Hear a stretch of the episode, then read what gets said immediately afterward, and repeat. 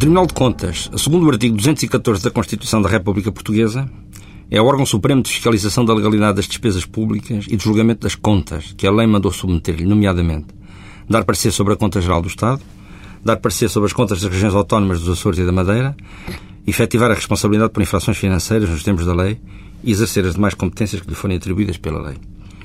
Uma análise comparada dos órgãos supremos de controle das finanças públicas dos diferentes países permite evidenciar cinco elementos comuns a todos eles. São órgãos públicos, são o nível mais elevado de controle, o controle desenvolvido é de natureza externa, são dotados de independência, embora em grau variado, e os Parlamentos são os destinatários privilegiados da sua ação, excluindo a atividade jurisdicional quando exista.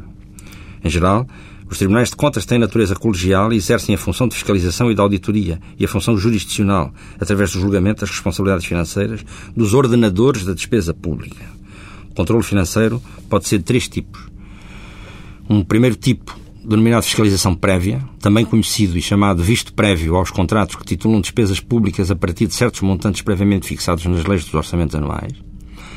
Uma segunda área é a fiscalização concomitante que incide sobre a fase de execução dos contratos públicos. E uma terceira e última área é a chamada fiscalização sucessiva ou de controlo a posteriori sobre os contratos, a organização dos serviços à prestação pública e a gestão financeira da receita da despesa pública em certos aspectos concretos da atividade do Estado, obtendo-se estas duas últimas formas de controlo através da realização de auditorias. Caso as auditorias revelem ilegalidades que se possam qualificar como infrações financeiras previstas pela Lei Orgânica do Tribunal, cabe primordialmente ao Ministério Público intentar as competentes ações judiciais para efetivação dessas responsabilidades contra os presumíveis autores materiais das aludidas infrações, as quais são objeto de julgamento pela terceira secção do Tribunal e pelas secções dos Açores e da Madeira. As ditas infrações financeiras podem ser de dois tipos. Sancionatórias, quando estão em causa ilegalidades administrativas ou procedimentais, quer na arrecadação de receitas, quer na realização de despesas públicas, sendo puníveis com penas de multa.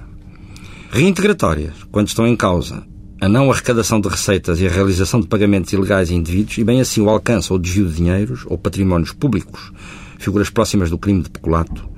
Nestes casos, serão, em princípio, os ordenadores da despesa pública as pessoas que devem responder em primeira linha por tais ilegalidades, coincidindo, por via da regra, com os mais elevados órgãos das direções das entidades públicas a quem cabem funções da arrecadação de receitas e da autorização para a realização das despesas públicas dessas entidades.